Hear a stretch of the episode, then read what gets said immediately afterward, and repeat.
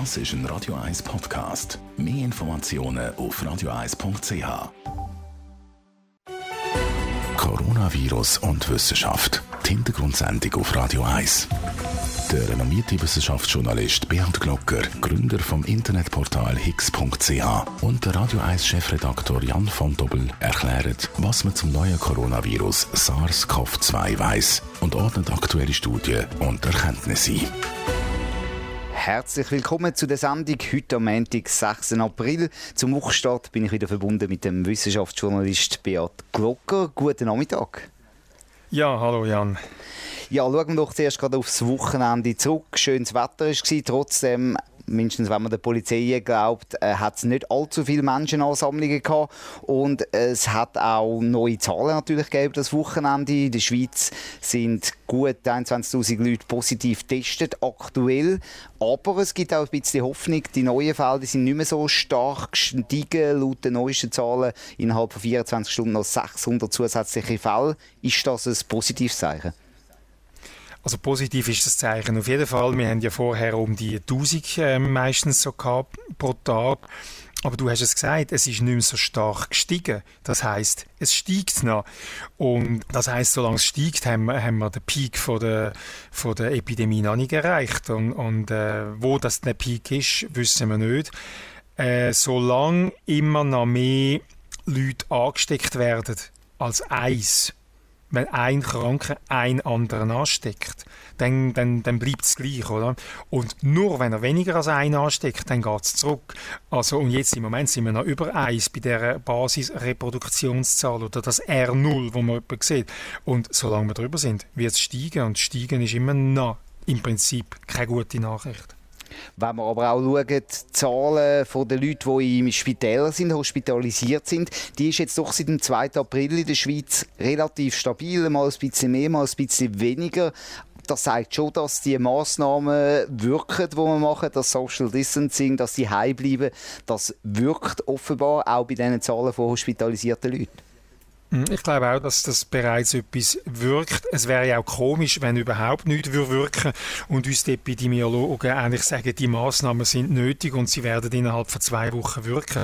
Also es muss jetzt etwas passieren, sonst wären ja alle die Modelle falsch gewesen. Aber man kann auch sagen, dass man sehen, dass etwas passiert, genau in der Zeit, wo man gesagt hat, muss etwas passieren, das beweist eigentlich die Aussagekraft von diesen, von diesen Modellen. Und oft sind ja die Modelle auch schon in, in Zweifel gezogen worden worden. Nein, wir sehen jetzt, dass das eintritt, wo man vorausgesagt hat. Also das, ist, äh, das schafft Vertrauen in die, in die Voraussagen und zeigt, dass es richtig war. Und das Problem bleibt natürlich, dass die extrem große Dunkelziffer, dass man das nicht so genau weiß, wie viele Leute wirklich schon infiziert sind, dass man da mehr Tests braucht. Ich habe noch eine Studie gefunden vom Imperial College, wo sagt, in der Schweiz Ende März sind bereits zwischen 1,3 und 7,6 Prozent der Bevölkerung infiziert gewesen. Man sieht auch die riesige Bandbreite 1,3 bis 7,6 Prozent. Bei Spanien ist es sogar 3,7 bis 41 Prozent man weiß da einfach noch zu wenig. Ich glaube, das kann man vor allem aus dieser Studie auch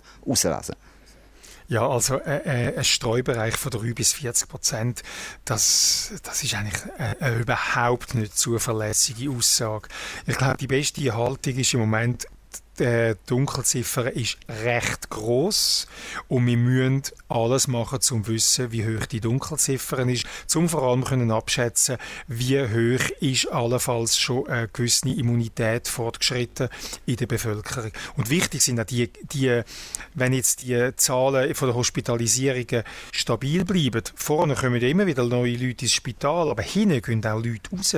Die Gesundeten, also auf die muss man jetzt ganz wahnsinnig gut schauen und die muss man beobachten, die muss man untersuchen und, und da höre ich noch relativ wenig, was eigentlich mit denen passiert.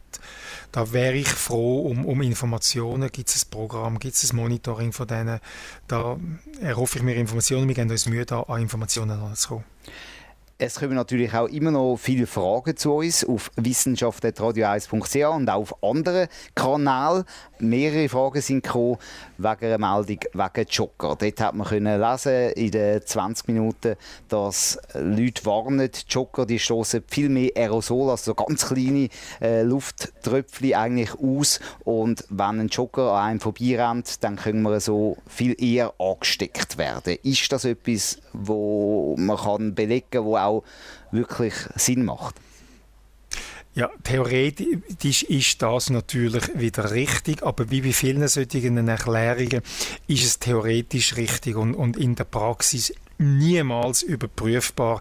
Wir müssten jetzt einmal jemanden finden, der infiziert ist, müsste den zurücktracken und wenn man nichts anderes findet, also kein Club, kein Verwandter, keine äh, Stosszeit im Tram etc., und das Einzige, was man findet, ist, dass er einmal im Wald spazieren war und es ist gerade äh, ein, zwei Jogger durchgerannt. Dann könnte man sagen, okay, von dem her kommt es. Aber die Wahrscheinlichkeit, die ist dermaßen klein. Ich glaube, Leute, die sich über Jogger Gedanken machen, die können beruhigt sein, die sollen schauen, dass in ihrem Umfeld, bei ihren Freunden, ihren Verwandten, ihren Bekannten einfach mal die basalen Hygienevorschriften eingehalten werden und dann haben wir das Problem schon viel, viel, viel mehr beseitigt, als wenn wir uns jetzt noch äh, anfangen, Gedanken machen über einen vorbeirennenden Jogger. Und natürlich schon dort auch überall gilt natürlich Abstand halten und vor allem auch nicht zu lang sich in der Nähe aufhalten. Und ich glaube, wenn ein Jogger richtig schnell unterwegs ist, dann sollte er auch relativ schnell wieder vorbei sein. Viel Beachtung finden ja auch Meldungen, dass Tiere infiziert sein könnten. Wir haben bereits schon in einer früheren Sendung darüber geredet, dass das Virus sehr wahrscheinlich von Fledermäusen dann auf Menschen übergesprungen ist. Wir haben dort gesagt, es ist nicht ganz klar, warum das viele Viren eigentlich von Fledermäusen kommen. Du hast da nochmal nachrecherchiert und hast etwas herausgefunden. Ja, ehrlich gesagt, ich habe gar nicht nachrecherchiert. Wirklich am Tag, nachdem wir das besprochen haben, ich habe ja gesagt, ja, wahrscheinlich gibt es auch viele Viren in Hirschen oder in Wildsauen, aber warum die von den Fledermäusen auf den Mensch kumpen, das habe ich dort nicht gewusst. Und just am Tag, nachdem wir die Sendung gemacht haben, ist im Tagesanzeiger ein, ein Artikel gewesen, wo das plausibel hat können erklären. Es hängt damit zusammen mit der Zerstörung vom natürlichen Lebensraum, sprich Urwälder, Regenwälder, wo eben Flughunde und Fledermäuse leben und äh, die anderen Tiere, äh, wie Wildsauen oder weiss der Kuckuck was, alles noch in dem, in dem Urwald kreucht und fleucht, die gehen, wenn der Wald äh, zurückgeschlagen wird. Aber die Fledermäuse, die können auch in den Siedlungen leben. Also die kommen nachher in Ställe in die Bauernhöfe und die finden anstatt einen Baumastgabel, wo sie vorher hatten, gehen sie vielleicht in, in einen Dachstuhl. Und so sind sie näher bei den Menschen. Also ist es eine Frage von der Nähe und das sind eigentlich die einzigen, die man einfach nicht vertreibt mit deren Abholzung. Und darum sind sie näher beim Mensch und darum können sie es übertragen. Ein ähnliches Phänomen sehen wir ja bei unseren Siedlungen, äh, beispielsweise mit dem Fuchs. Der Fuchs ist auch fähig, sich ähm, an die Siedlungsstrukturen anzupassen. Und dann, wenn er auf Friedhöfen oder bei mir im Garten, jetzt praktisch jeden Abend im Fuchs, wenn sie eben näher sind bei den Leuten, vielleicht sogar noch angefüttert werden, dann gibt es auch mehr Kontakt Markt. Und darum hat man dann nachher zum Beispiel das Problem mit dem Fuchsbandwurm, wo dann sich Menschen daran infizieren können. Also es ist das Problem von der Nähe und das mit dem Artikel ist erklärt worden, warum die Fledermäuse eben näher bei den Menschen sind. Sie können sich an unsere Lebensumstände anpassen. Und dann bleibt natürlich auch die Erklärung, dass die Fledermäuse nicht schwer krank werden, nicht äh, schnell sterben, dass, dass sie sich besser können einstellen können oder besser auch können verteidigen gegen so Viren. Das macht natürlich das Risiko oder die Chance, dass mal etwas von der Fledermaus kommt, auch noch mal äh, ein Stück größer. Das ist absolut so. Wahrscheinlich ist in jedem Lebewesen gibt es ganz, ganz viele Viren. Man weiß, dass etwa nur Coronaviren gibt es in den Fledermäusen über 3000 verschiedene Coronaviren und die machen denen nichts. Das ist einfach ihr normales Habitat. Abgesehen davon, auch im Mensch leben ja ganz, ganz viele Mikroben in unserem Darm. Da gibt es kiloweise Mikroben und die machen uns nichts, die helfen uns. Aber wenn die Mikroben zum Beispiel ins, ins Wasser gelangen und nachher aus dem Wasser ins Trinkwasser und in mein Maul und dann können sie mich sogar krank machen. Also lustigerweise sind sie im Darm nicht krank machend, aber wenn sie nachher im Verdauungstrakt reinkommen, sind sie krank machend. Also wir sind auch Heimat von vielen Mikroben, jetzt nicht Viren, wahrscheinlich auch Viren, aber auch Mikro, Mikroorganismen, Bakterien, äh, wo uns nichts machen. Das ist völlig normal, dass ein Lebewesen ähm, besiedelt ist von anderen kleineren Lebewesen. Wir sind schon mitten im Thema Tier drin. Da gibt es ja wirklich viele Meldungen. Jetzt auch gerade, dass der Tiger im Bronx so in New York angesteckt worden ist und einen Husten gehabt hat und offenbar das Virus auch repliziert hat. Das führt natürlich zu vielen Fragen. Auch, wie ist das mit dir insgesamt? Was kann man da dazu sagen?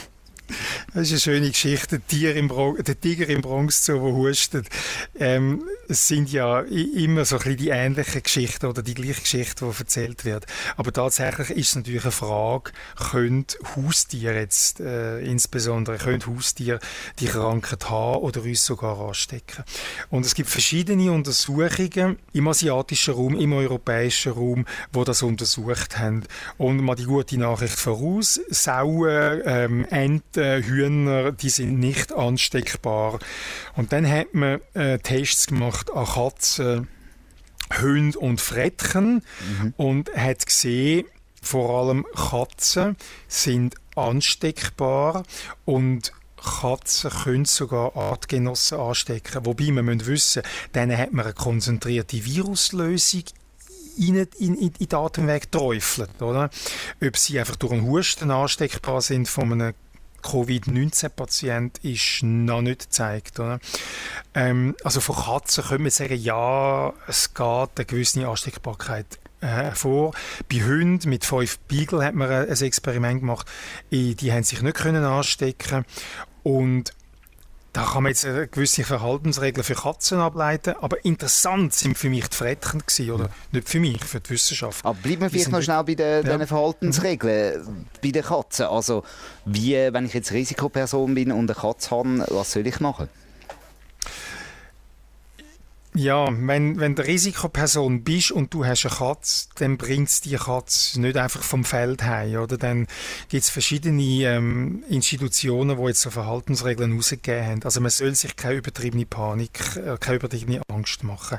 Wenn jetzt ein Covid-19-Patient eine Katze hat und mit der fest schmust und, und, und sich hüdelt und mit, dem, mit, oder mit den Nasen angeht, mit dem Atmen, mit dem Ausatmen, dann besteht die Wahrscheinlichkeit, dass die Katze das Virus auch hat.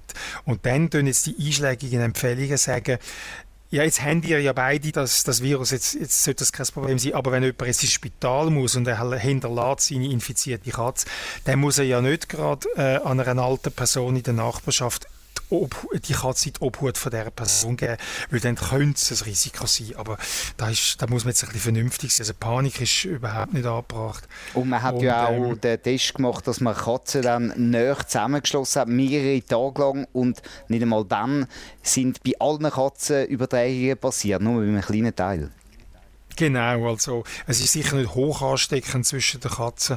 Also ich habe eine Katze und, und, und ähm, würde jetzt äh, keine besondere Vorsichtsmaßnahmen machen mit der, wobei ich küsse sie auch jetzt schon nicht, oder? Also, mhm. ähm, Normaler Umgang Feld, mit dem Tier. Ja, würde, würde ich meinen, würde ich meinen. Genau. Feld, also Feldkatzen oder Freilaufkatzen, wie die offiziell heißen, die dürfen wir rauslassen, gemäß diesen veterinärmedizinischen Empfehlungen. Ich würde auch da Hygiene wie immer, Hände waschen, auch wenn man sie jetzt vielleicht gerade an der Nase gestreichelt hat, nachher nicht gerade sich selber in der Nase äh, oder am, am Maul rumfahren. Einfach normale Hygiene, oder? Hm. Und das gilt auch bei Hunden, selbst wenn man dort äh, bis jetzt nicht festgestellt hat, dass sie äh, infiziert werden können. Also bei Hunden hätte ich jetzt viel mehr Angst, äh, wenn wir es schon vom Fuchs gehabt haben, äh, für, für andere äh, Infektionen, Parasiten zum Beispiel, weil Hunde fressen ja auch allerhand, was auf dem Feld findet und das sieht jetzt das Herrchen oder das Frauchen nicht immer. Also an einem Hund einen, einen, einen Nasenkuss zu geben, äh, finde ich jetzt, äh, ob Covid oder nicht Covid, äh, sehr eine unhygienische Sache mhm. und da würde ich jetzt dringend davor abraten. Du hast vorher gesagt, Frettchen sind besonders interessant. Warum das? Ja, die haben eben, die sind ähm, ähm, nicht krank geworden mit dem, mit dem SARS-CoV-2. Und interessanterweise haben Frettchen ein ein Rezeptor in ihren äh, Zellen vom, vom Atmungstrakt, wo wir auch haben, das ist das sogenannte, der sogenannte ACE2-Rezeptor, also das Angiotensin Converting Enzyme. Das Enzym spielt eine Rolle bei der Stabilisierung vom Blutdruck. Und offenbar ist das Enzym ähm, eine Eintrittspforte für SARS-CoV-2-Virus. Und Frettchen haben das auch, das Enzym, aber werden nicht krank. Und das ist jetzt spannend, oder? Sie, sind, sie haben etwas, was gleich ist wie bei uns, aber sie werden nicht krank. Und in der Medizin ist oft das der Schlüssel, was hat es denn noch anders, dass es nicht krank wird und können wir von dem anderen lernen? Und so sind jetzt verschiedene Studien auch angefangen worden, wo man das Frettchen als sogenannten Modellorganismus nimmt, um herauszufinden, was ist das Geheimnis von der Resistenz. Das Frettchen wird übrigens auch bei Grippeinfektionen äh, ähm, schon als Modellorganismus verwendet und man weiß, dass es irgendwelche spezielle Schutzmechanismen hat. Das heißt, wenn man da etwas herausfinden könnte, könnte das eventuell auch auf den Menschen übertragen werden, das Wissen, dass man dann könnte einen gewissen Schutz da generieren.